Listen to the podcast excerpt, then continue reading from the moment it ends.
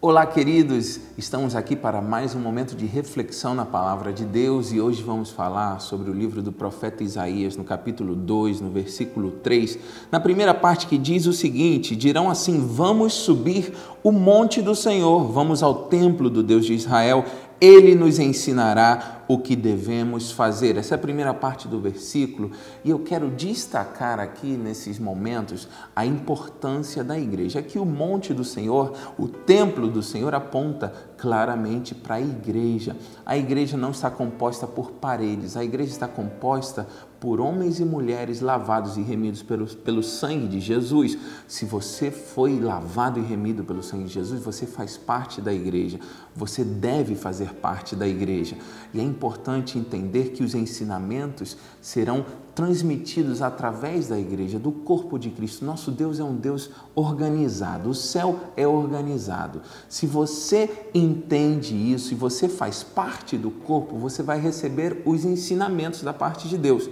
E ao mesmo tempo, ele mesmo vai se responsabilizar em que você possa ter uma vida plena e feliz se você for obediente aos seus ensinamentos.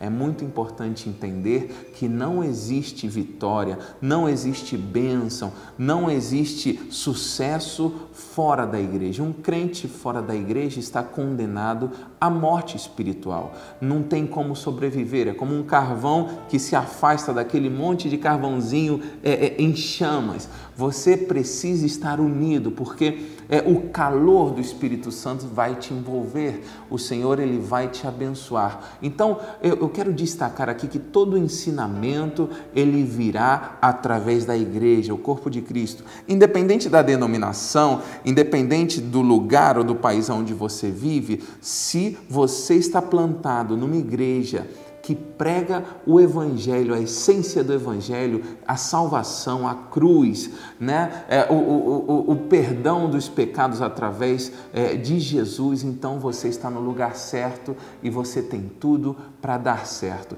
Fica aí então esse momento de reflexão no teu coração, destacando que é importantíssimo fazer parte de uma igreja. E aqui eu também quero destacar que se você não tem um lar espiritual, você pode fazer das nossas igrejas o seu lar espiritual. Que o Senhor te abençoe muitíssimo.